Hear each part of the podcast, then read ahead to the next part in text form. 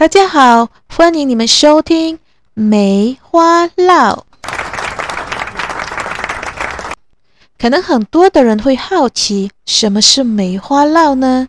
除了我自己喜欢梅花之外，我希望你们听的信息和内容都可以带给你们一些的帮助，甚至可以牢牢的印记在你们心里。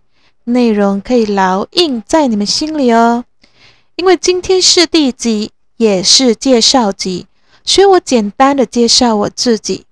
我是心理学硕士毕业生，我之前是读儿童以及家庭心理学，也因此在我的续集里面，除了跟大家分享育儿和儿童心理学之外，我希望可以和大家探讨一些男女关系、婚姻、建立家庭等课题。